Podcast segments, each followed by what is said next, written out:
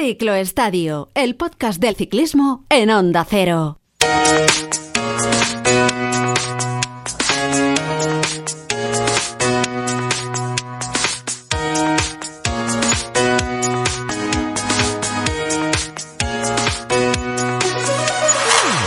Hola, hola, bienvenidos al ciclo estadio de esta semana, en este inicio de temporada trepidante en el que en muy poquitos días hemos vivido, por ejemplo, una vuelta ciclista Andalucía que nos dejaba la victoria en la clasificación general del holandés Wout Poels, con la ayuda un tanto incomprensible, si me lo permiten, del equipo Astana a través del Alexei Lutsenko y en detrimento de Miguel Ángel López en un primer desencuentro que ya verán va a marcar mucho al equipo kazajo en estos próximos meses. Bueno, sensacional Cristian Rodríguez, el corredor almeriense, el del elegido del equipo Total Energies, subiendo al podio en la segunda posición un segundo mejor que el propio Miguel Ángel López y extraordinario también otro corredor andaluz, Carlos Rodríguez, que fue cuarto y que sigue confirmando con pasos muy sólidos una progresión extraordinaria. Pero es que también durante estos días hemos asistido a una nueva exhibición de Nairo Quintana en el Tour de los Alpes Marítimos, en el Outbar, dando una lección no solo en subida, sino también en bajada, sacando de rueda a todos sus rivales. Se le ve a Nairo más fino que nunca, y con un golpe de pedal que nos recuerda mucho, muchísimo al Nairo campeón del Giro y de la Vuelta. Y un inicio de temporada que también nos ha dejado una nueva lección de Renko Benepoel en la Vuelta al Algarve. Fue el mejor en la crono larga de 32 kilómetros y luego supo aguantar perfectamente a sus eh, rivales en la, en la montaña. Em, y además Renko Benepoel avivando un asunto de plena actualidad como es su reconversión en corredor de carreras de tres semanas y sus posibilidades en una grande. Aunque si me apuran, miren, para grande nuestro protagonista de esta semana, que precisamente ganó la Vuelta a Andalucía ¿eh? hace unos añitos ya, en 2011. 16 temporadas como profesional, 21 grandes vueltas disputadas. Un corredor que dejó una huella muy profunda en el pelotón, primero por su calidad como gregario y también por su faceta humana. Eh, como corredor, los mejores le quisieron siempre a su lado, y le pidieron que trabajara para ellos. Desde Lance Armstrong, Alberto Contador, pasando por Andy Schleck o Fabián Cancelara. Y por su personalidad, pues porque supo llevar con, con una asombrosa naturalidad y sobre todo con optimismo una enfermedad como el cáncer a los 22 años. Bueno, actualmente sigue en el mundo profesional como uno de los responsables técnicos del equipo Trek, equipo al que además también eh, asesora en tareas de scouting y, y dirige en determinadas carreras. Ya saben que es no hace, no hace falta que le presentemos mucho más. Es, es Potts, Markel Irizar, que además le cogemos, le cogemos en casa, recién llegadito de la, de la vuelta al Algarve. Ha soltado las maletas y ha cogido el teléfono para atender la llamada del ciclo estadio de, de Onda Cero. Hola Markel Irizar, ¿qué tal? Muy buenas y bienvenido al, al estadio. Hola, ¿qué tal? Muchas gracias. Bueno, ¿cómo estás? Lo primero de todo, digo bien, ¿no? Has, dejado, has llegado a casa, soltado las maletas y has cogido el teléfono. Sí, la verdad es que me ha ido todo bien. Eh, primera carrera del, de esta temporada como, como director. Y bueno, la verdad es que contento de cómo están yendo las cosas para el equipo y, bueno, la verdad es que muy, muy, muy satisfecho.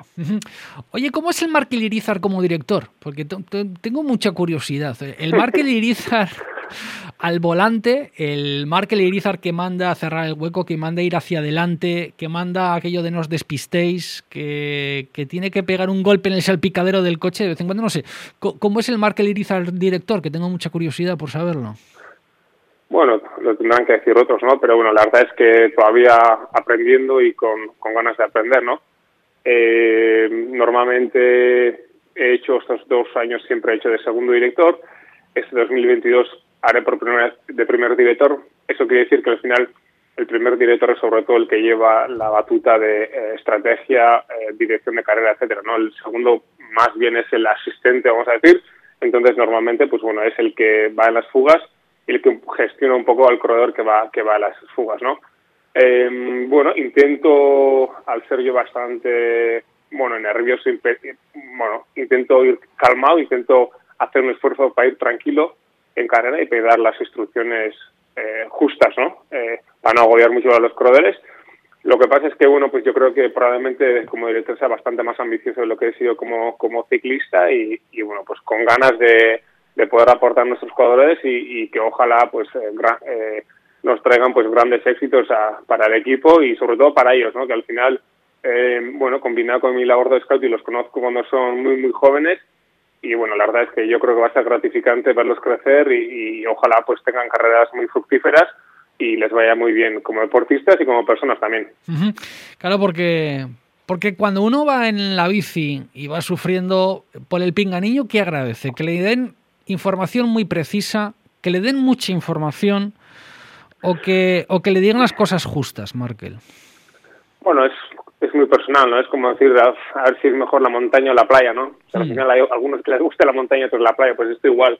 Hay gente que, que imagina, los latinos, por ejemplo, en general, pues les gusta que les, se les anime mucho y normalmente, pues los que son más tranquilotes, que normalmente, pues igual, los, los de Europa, Norte Europa, pues solo quieren información y que no les vuelvan locos, ¿no?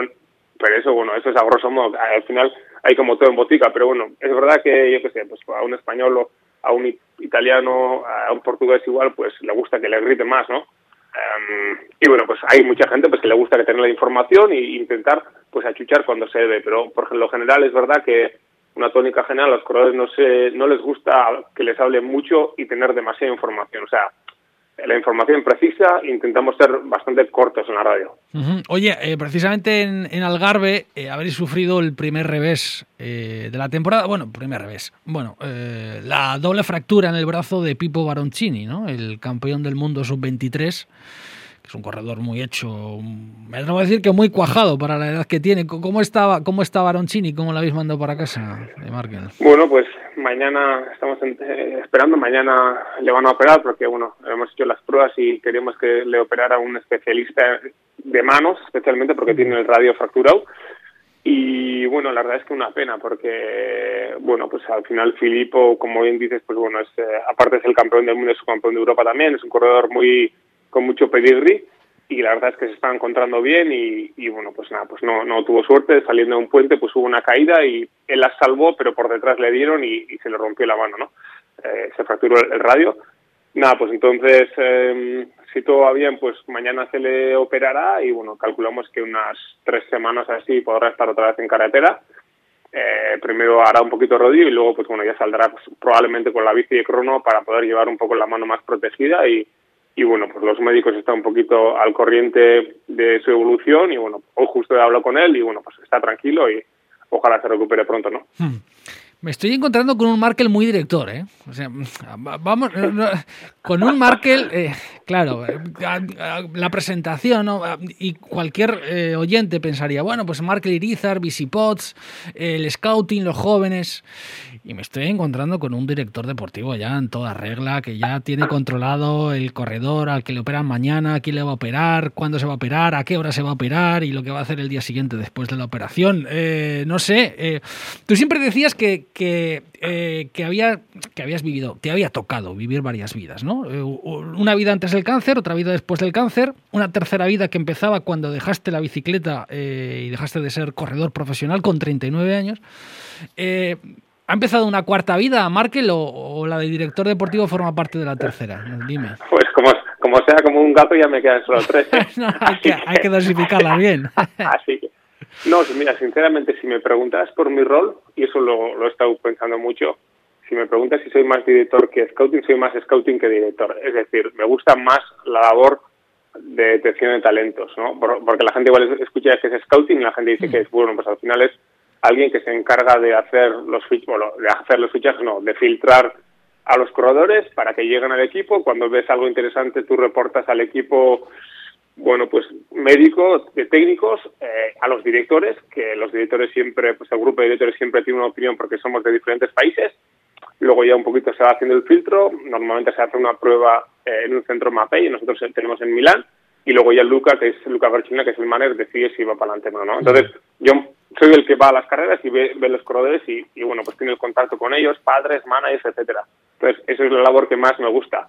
Eh, si me dices que si estoy muy modo director, más diría en muy modo eh, scouting. ¿Por qué? Al final, eh, bueno, pues probablemente por todo el tema del cáncer, probablemente por la pérdida de mi padre, probablemente por ser hijo único tengo, creo, un instinto paternal bastante fuerte. Y bueno, la verdad es que aparte de ser padre de tres críos, pues bueno, ahora lo traduzco un poquito con, con mis chavales, ¿no? Entonces, eh, aunque tengamos equipo de chicos y chicas, yo solo hago scouting para el equipo de chicos. Entonces, pues bueno, solo, solo, aunque de director hago con chicos y chicas, pues bueno, de scouting solo hago chicos. Entonces, pues al final trabajo con los chavales y bueno, siempre les digo, ¿no? Que mi objetivo es que crezcan como corredores, ojalá tengan éxitos, a poder ser nuestro equipo, evidentemente, pero eh, para mí es importante también, pues bueno, que gestionen bien sus vidas, ¿no? Eh, bueno, pues si, el si llega el éxito, si llega el no tan éxito, eh, si, bueno, económicamente les va bien, inversiones, eh, gestión familiar, etcétera, etcétera. Entonces, pues bueno, ahí la verdad es que me siento cómodo, intento aportar todo lo que puedo y, bueno, pues intento, pues bueno, eh, guiarles, bueno, en lo que va a ser su carrera deportiva. Es verdad que yo no puedo, no voy a decir arreglar, pero bueno, si algo no ha ido bien a nivel personal, pues, pues bueno, pues por su entorno familiar, etcétera, yo no lo voy a hacer en un año, en dos años, pero bueno, es verdad que sí les intento, pues bueno, desde mi experiencia, guiarles para que les pueda ir bien y, para que no cometan errores, ¿no? Hmm. Oye, tú siempre cuentas que, que cuando llegaste al Euskaltel Euskadi, eh, en aquellos tiempos yo creo que todavía estaba Miguel Madariaga, estaba Julián Gorospe. Sí. Eh, y a ti Roberto Leiseca te cogió y con esa cara de con esa cara de serio que tiene, ¿no? Y con, esa cara de josco que tiene y ese, ese, gesto, ¿no? suyo tan característico te dijo, mm, "Mira, céntrate en una cosa. Céntrate en intentar ser mejor o intentar ser el mejor en una cosa, lo que sea, pero solo en una." Eh, y tú decidiste eh, apostar por ser gregario y te fue muy bien. ¿Tú qué es lo primero que les dices a los chavales cuando llegan a la estructura profesional del Trek? Bueno, mi, mi primer discurso es el de low profile, ¿no? Que hay que ser low profile eh, como deportistas, como personas. Al final, eh, mi objetivo, bueno, un poquito como, como scout también es un poco que los deportistas que llegan al equipo también sean también embajadores de los valores que queremos transmitir como, como marca, ¿no? No hay que olvidar que somos un equipo ciclista, pero por detrás de esto hay unas marcas, eh, principalmente, que es la dueña del equipo, es el Trefato Racing, que es, eh, vamos a decir, la, la, la división de carreras de, de, la marca Trek, que es una marca de bicicletas. Entonces, es, es, una empresa familiar y el dueño, John Burke, que es el hijo del que fundó la marca, pues tiene unos valores muy, muy fuertes, muy arraigados en, en su empresa y que quiere que transmitamos y que todo el mundo que trabaje en Trek transmita los valores que él quiere. Entonces, lo primero que les digo es que desde Trek eh, somos low profile, eh, cercanos, empáticos y que tenemos que transmitir esos valores. Ese es punto número uno. Luego, evidentemente, les digo que aprovechen el tiempo, que, el ciclismo es un deporte muy duro, se deja muchas cosas de lado, se sacrifica mucho y que intenten aprovecharlo, que no estén perdiendo el tiempo porque los años pasan y para cuando te das cuenta, pues bueno, pues, eh, pues media carrera deportiva se ha pasado, ¿no? Y, y un poquito, pues bueno, intento también pues eh, encontrar la balanza en la, con la edad que tiene, muchas veces eh, su rendimiento o su crecimiento, vamos a decir, físico, psico, eh, fisiológico va mucho más rápido que el, que el psicológico, ¿no? La gestión de, de la vida misma. Entonces, pues muchas veces les digo, pues eso, pues que pues que gestionen todo todo lo que lo que es eso conlleva. Y bueno pues pues intento bueno transmitirle eso pues el respeto hacia los eh, espectadores hacia las marcas hacia sobre todo al, al, staff que están trabajando un montón por ellos que sean agradecidos que sean educados pues cosas así que al final eh, yo creo que van más allá del aspecto solo técnico no eh, bueno pues un poco tipo mentor o, o guía pues eso para que probablemente pues los corredores que definan este mayor pues um, tenga nivel deportivo, pero también nivel humano, ¿no? Y que, bueno, el consumidor final que opta, por ejemplo, pues comprar por comprar Segafredo o por comprar una Trek, pues que le llegue que, ostras, Trek tiene unos valores X y que nuestros deportistas sean capaces de transmitir esos valores al consumidor final. Oye, de los eh, de los jóvenes, que tienes muchos en el equipo, ¿eh? Eh, de los Juan P. López, del que aquí pues se espera mucho, los Chicone, Moschetti, eh, bueno, ¿qué, ¿qué, esperas este año de, de, ellos? Sobre todo de Juanpe, te pregunto por una cuestión de cercanía. Bueno, la verdad es que tenemos muy buen equipo y en ese aspecto sinceramente estoy bastante, estoy no estamos tranquilos, ¿no? Estamos muy tranquilos en el aspecto de que tenemos muy buenos corredores y yo siempre digo, si somos capaces de mantenerlos, eh, bueno, pues porque haya porque podamos gestionar los egos y, el sitio y las oportunidades de ellos, las motivaciones de ellos y los contratos de ellos, porque no vayan a tener mejor oferta y los podamos retener, pues yo creo que este equipo tiene muy buen futuro, ¿no? Pues para los sprints tenemos a Moschetti, bueno, pues la verdad es que ahora tiene muy buen treno. Em, por otro lado tenemos a Pedersen, que todavía solo tiene 26 años, si no me equivoco. Tenemos a Steven, chico todavía es muy joven. Eh, bueno, hemos traído a Baroncini, que es campeón del mundo, a Dan Hole, que, es tercero en el europeo.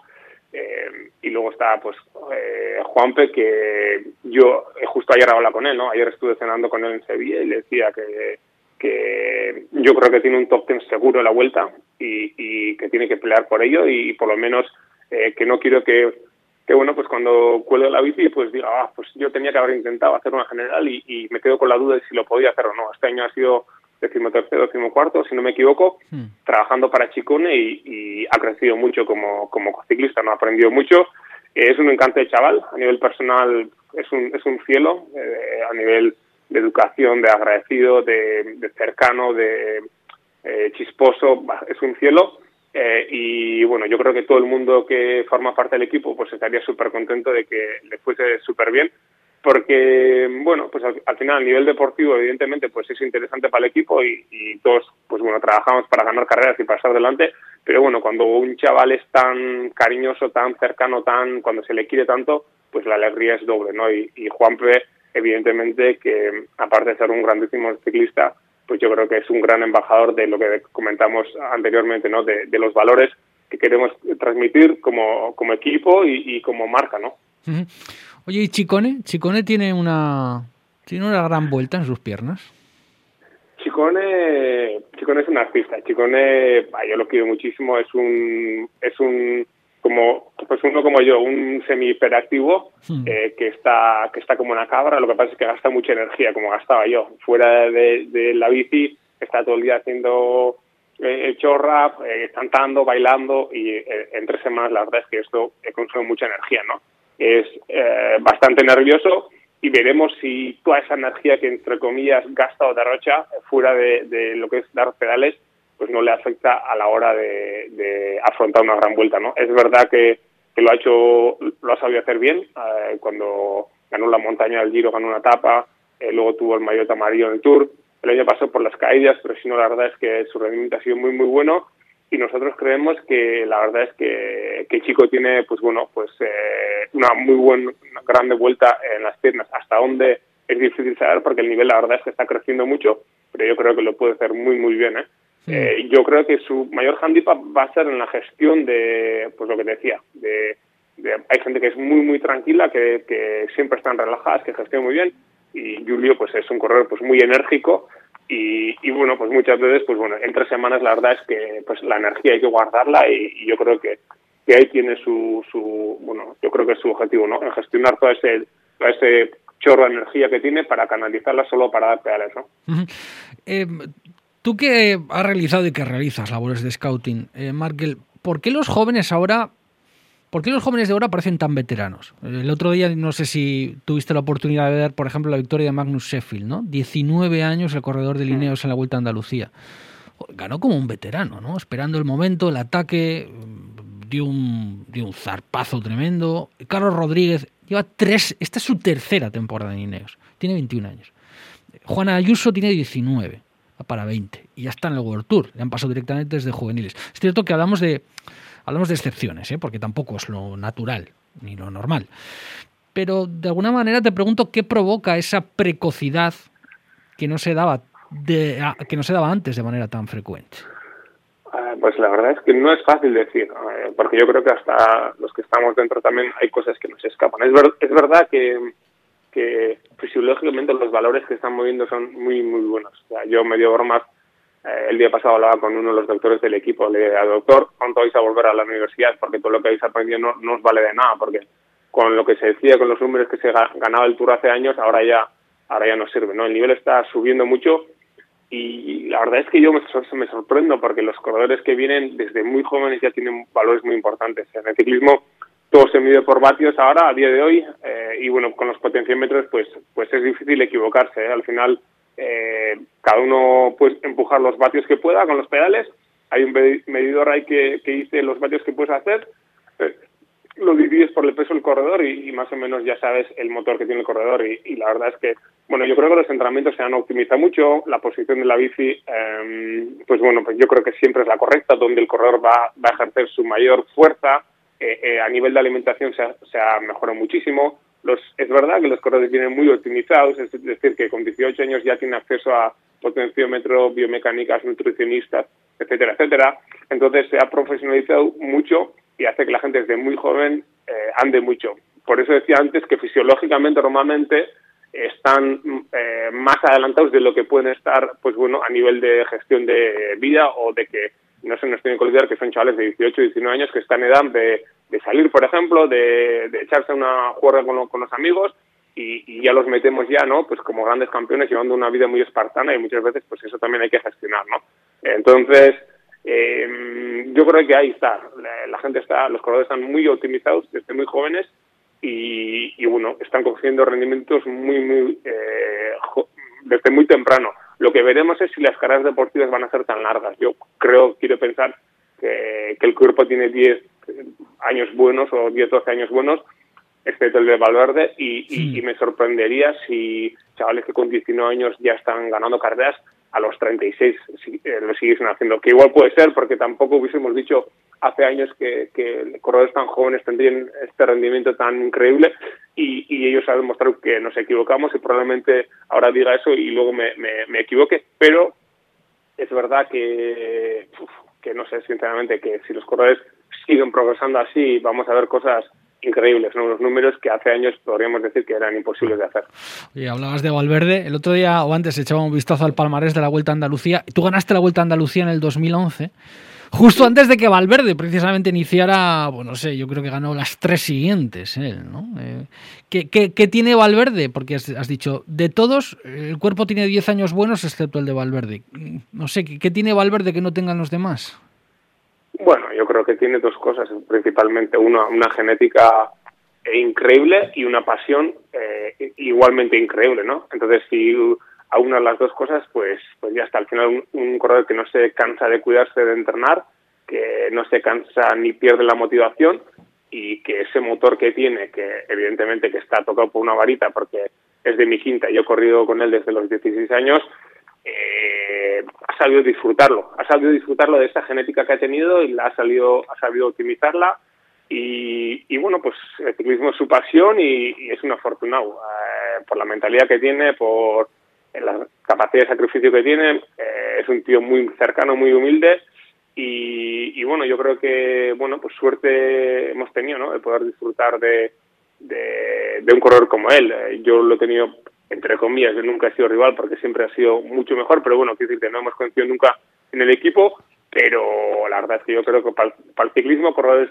fuertes y grandes siempre son importantes y ojalá eh, haya más Valverdes, más Pogachars, más Van der Poels, eh, Van Aert, Cancheleras o, Sagans, ¿no? Porque hacen el ciclismo más grande y, yo creo que ha sido una suerte, ¿no? Poder tener 20 años de un pedazo corredor así y, yo creo que la gente lo valora y en un futuro, cuando él esté, lo va a valorar todavía más. Mm. Em, oye, acabas de volver de Algarve, donde ha ganado la general Renko Benepol, el mejor de largo en la crono de 32 kilómetros y luego aguantando en la montaña. Em, y además eh, poniendo sobre la mesa o avivando un debate ¿no? muy del mundillo ciclista ahora mismo, es esa reconversión de si Benepol mm, puede aspirar a ganar una vuelta de tres semanas. Puede ganar clásicas, puede ganar carreras de un día, puede ganar generales de vueltas de una semana, como se está viendo. Pero mm, puede aspirar a ganar, no sé, un Giro, una vuelta, un Tour de Francia, un ciclista de las características de Renko de Bonepol. Tú que además sabes tanto de, las capacidades de los corredores jóvenes, Markel. Bueno, la verdad es que al nivel que están dando ahora sí, ¿no? Porque al final eh, es increíblemente bueno en crono pero no hay que olvidar que tiene 60, eh, no sé si tiene 61, 62, 63 kilos, entonces es un corredor ligero, vamos a decir, eso quiere decir que si en crono va tanto, eso quiere decir que tiene una potencia absoluta muy alta, ¿no? Y si la, la vives por el peso que tiene, que es muy bajo, pues para arriba también va a ir muy bien. Entonces, eh, su igual pues la duda puede ser eh, la capacidad de recuperación que puede tener durante esas tres semanas, ¿no? Mm, ganar una vuelta de tres semanas eh, fácil no es, el Tour lo va a tener más complicado porque la verdad es que Pogachar es eh, impresionante, o sea, si Ebenepol es fuera de categoría, pues Pogachar es otro fuera de categoría que nace uno cada X tiempo y, bueno, pues pues igual una vuelta, un giro, ¿por qué no? Yo creo que sí tiene capacidad para ganarla. Un tour, eh, si se tiene que dar con Pogachar, pues yo creo que se va a complicar más, porque Tadej creo que también tiene un nivel impresionante y, y bueno, pues Tadej ya, sí ya ha demostrado que esa, esa capacidad de recuperar la tiene muy buena, eh, que esas tres semanas las gestiona muy bien y, y, bueno, yo creo que el tiempo lo dirá, pero ojalá, ojalá que estén ahí porque al final eh, van a hacer eh, grande el uno al otro, ¿no? Eh, la guerra entre, guerra entre comillas, entre, entre Cancelara Bonen eh, hizo grande el ciclismo, luego fue Sagan Cancelara también, luego ha sido la de Van Der Poel Aert, y eh, no sé si ahora es la de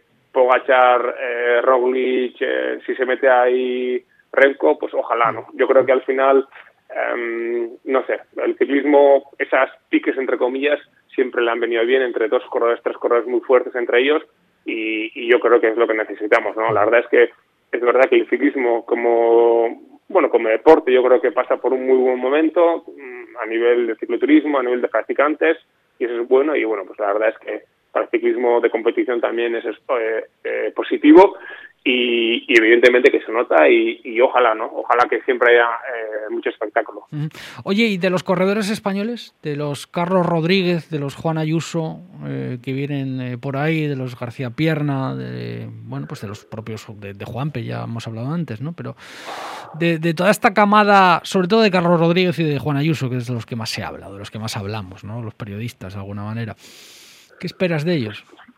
La verdad es que yo creo que son corredores muy, muy, muy buenos que, que no sé si viene otra generación como en su, hubo en su día, ¿no? De los Valverde, Samu, Contador, etcétera, ¿no? Eh, Purito, eh, Freire, eh, pues yo creo que por ahí, por ahí, o sea, pues Carlos lo veo un chaval súper, bueno, todo el mundo habla maravillas, es un chaval encantador, eh, súper humilde, mmm, yo creo que con un nivel increíble, ¿no? Que que sin sacar mucho ruido está ahí. El año pasado por venir también dio una exhibición, eh, no la ganó por, por, por nada y este año, pues bueno, ya al principio de año que está haciendo eh, tercero en Valencia, si no me equivoco, aquí también cuarto, mostrando una solidez increíble. Pues yo creo que va, va a ser un corredorazo. En niños eh, tontos no son, saben lo que tiene entre manos, aparte de su personalidad, lo van a retener y yo creo que va a poder crecer con, sin, sin mucha prisa, ¿no?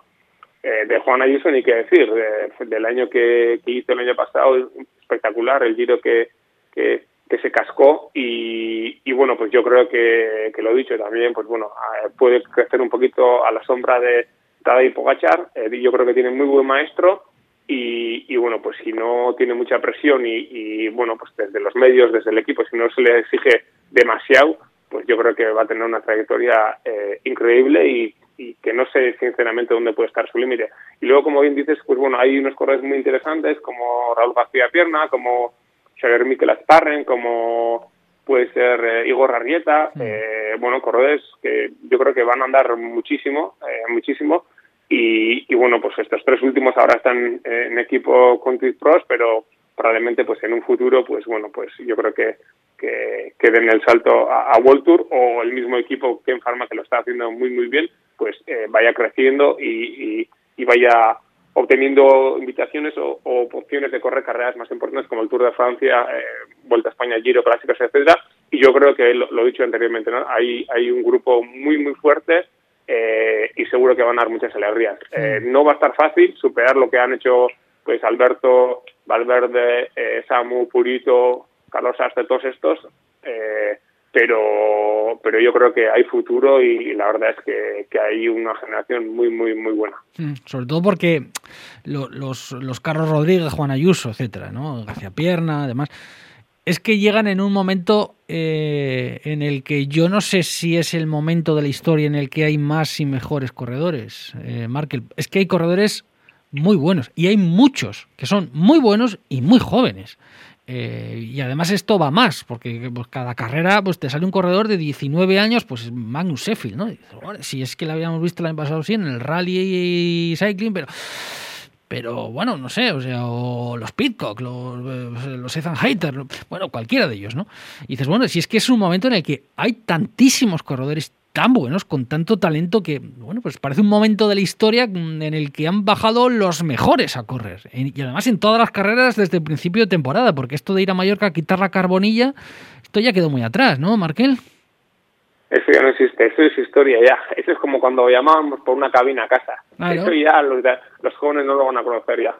Claro, claro, Está, claro. Oye, eh, y cuando estás en casa ahora, que fuera de las carreras, ¿qué, a, qué te dedicas? ¿A qué, ¿A qué dedicas el tiempo? ¿A qué dedico el tiempo? Pues la verdad es que no, no tengo mucho. Pues eh, padre de tres hijos con bastantes actividades. Eh, el mayor hace carretera y, corre también montaña, el segundo hace trial BMX y carretera, el pequeño hace fútbol y carretera, pues imagínate, pues eh, llevarlos de uno lado para otro, seguimos con la cafetería, eh, eh, dando vueltas y bueno, pues yo pues sigo haciendo deporte todos los días o corro en montaña o intento andar en bici, eh, ahora estoy bastante, bueno, pues picado con, con el esquí, tanto de alpino mm. como de montaña, bueno, quiero hacer ahora una prueba eh, por etapas de esquí en montaña y bueno, pues tengo que aprender un poquito de técnica, entonces cuando pueda pues me escapo a Pirineos, cuando estoy aquí pues ando en bici, corro un poquito, eh, siempre hay algún compromiso, alguna entrevista, alguna charla, eh, sigo de entrenador en el equipo donde donde empecé yo en la escuela de ciclismo, donde pues patrocinamos con, con nuestra cafetería, así que la verdad es que mucho tiempo no me queda libre, pero bueno, lo estoy viviendo esta post eh, bueno, pues está pues carrera deportiva con, con mucha intensidad, disfrutando un montón, haciendo un montón de cosas diferentes y la verdad es que, que muy a gusto. Yo creo que ahora ya se puede decir que después de dejar la bici ya pues un poco ya estabilizado, ya eh, habiendo encontrado mi sitio y, y nada, pues eso, pues eh, disfrutando de, de, eso, de las pequeñas cositas y, y ya pues para adelante, ya, ya con 42 tacos, pues ya con el pelo cada vez más blanco y, ahí vamos. Pues, son los rigores. Pues, a nuestro paso, a nuestro paso, sí, sí. Son los rigores. Oye, el Visipots Café, que está allí en Oñate. ¿Quién te puso lo de Visipots, Markel? Pues me pusieron Joshua Zubeldia y Miquel Astarloza, junto con Xavier Arteche y etcétera, que es ahora el entrenador de Egan Bernal, que era nuestro director por aquel entonces. Sí, sí, te lo pusieron ellos. Bueno, eh, eh, que eran los veteranos, ¿no? De alguna manera, ¿no? En Euskaltel, cuando, cuando estabas tú, cuando estabas tú por ahí, ¿no? Bueno. Oye, lo de Radio Euskadi, eh, lo de Radio Euskadi o La Voz. Radio Vasca, Radio Vasca. Eso es de Lance, eso me llama Lance. eso me puso Lance y, ahí me quedó, ahí me quedó ya. Y luego Fabio me llamaba mucho. Radio, Radio me llamaba. Así que sí, la verdad es que soy charlatán y, y, y bueno, en cualquier, en cualquier idioma además, o sea sea en euskera, sea en italiano, en castellano, en inglés. Eh, bueno, puedo, puedo dominar más o menos el idioma, pero que yo no estoy ni debajo del agua y bueno, pues ahí me quedo con el radio vasco, ¿no? Eso está bien. Oye, de todos los líderes para los que trabajaste, tú en alguna ocasión te he leído que Andy, Andy Sleck, eh, quizás fue el líder que más te marcó. ¿Por qué? ¿Porque era el más humano? O, sí, sí, sí, sí, yo creo que, bueno, no me puedo quejar de ninguno. La verdad es que con todos tengo una magnífica relación, han sido súper agradecidos y solo tengo palabras de agradecimiento hacia todos ellos, solo agradecimiento. Pero es verdad que Andy, bueno, pues eh, no sé, por las cosas que me contaba, por la cercanía que tenía, por ser de este mundo, de muy, muy de, muy de los problemas de tal, eh, me marcó, me marcó y, y no sé, eh, sí, eh, yo además lo lo encontré ya en horas bajas, cuando las cosas no estaban yendo súper, pero me marcó bastante, me marcó bastante y, y, bueno, pues tengo muy buena relación con él, con, tanto con él como con su mujer y sí, la verdad es que me marcó, sí. Fue un ciclista al que le comió, yo no sé si le comió el entorno, la presión, el que se esperaba tanto, tanto, tanto de él, el, el querer y no poder, ¿no? Porque él era el eterno candidato a ganar el Tour y año tras año pues se daba contra la pared y si no aparecía alguien, si no aparecía otro, si no aparecía otro rival y no sé, eh, al final, ¿qué, ¿qué, fue lo que, lo que hizo que acabara, no sé, hincando la rodilla de alguna manera? Bueno, pues al final, pues, eh, mm, pues eso, que no, no, no pudo ganar el Tour, un poquito pues ese puntito de tener que, sujetar esa, esa presión. y bueno, pues luego ya, pues eh, no es fácil, ¿no? Mantenerse ahí arriba y luego, pues bueno, tuvo la caída aquella en el, en el Tour que, que se reventó la rodilla y ya, pues bueno, yo creo que aquello fue la puntilla.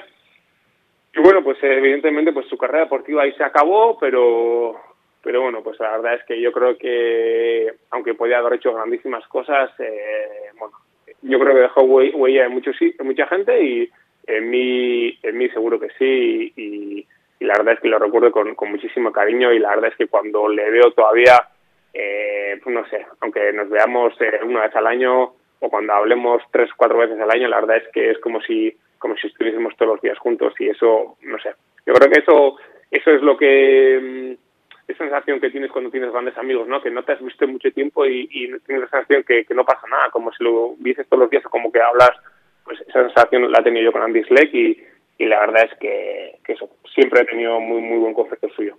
Bueno, pues eh, Mark Lirizar, que pasas poco tiempo en casa, seguro que menos que, que, te gustaría, así que no vamos a ser nosotros eh, los que te robemos más tiempo de estar con los chiquillos ¿eh? Eh, esta tarde. Así que nada, disfruta de ellos el tiempo que estés, disfruta de, de tu faceta como director, como, como scouter y sobre todo disfruta del ciclismo, disfruta de la vida y sigue contagiándonos esa, esa alegría por vivir a todos. Y que si alguna vez eh, dentro de las muchas tareas que, tienes eh, y dentro de esta, locuacidad, bueno, que siempre tienes un micro a tu disposición para comentar carreras de bicis, lo que pasa que ahora, estás muy ocupado para esto. bueno, a, todo a todo llegaremos. Markel, te mando un abrazo muy fuerte y muchas gracias por atender la llamada del ciclo estadio. Vale, muchísimas gracias. Un abrazo.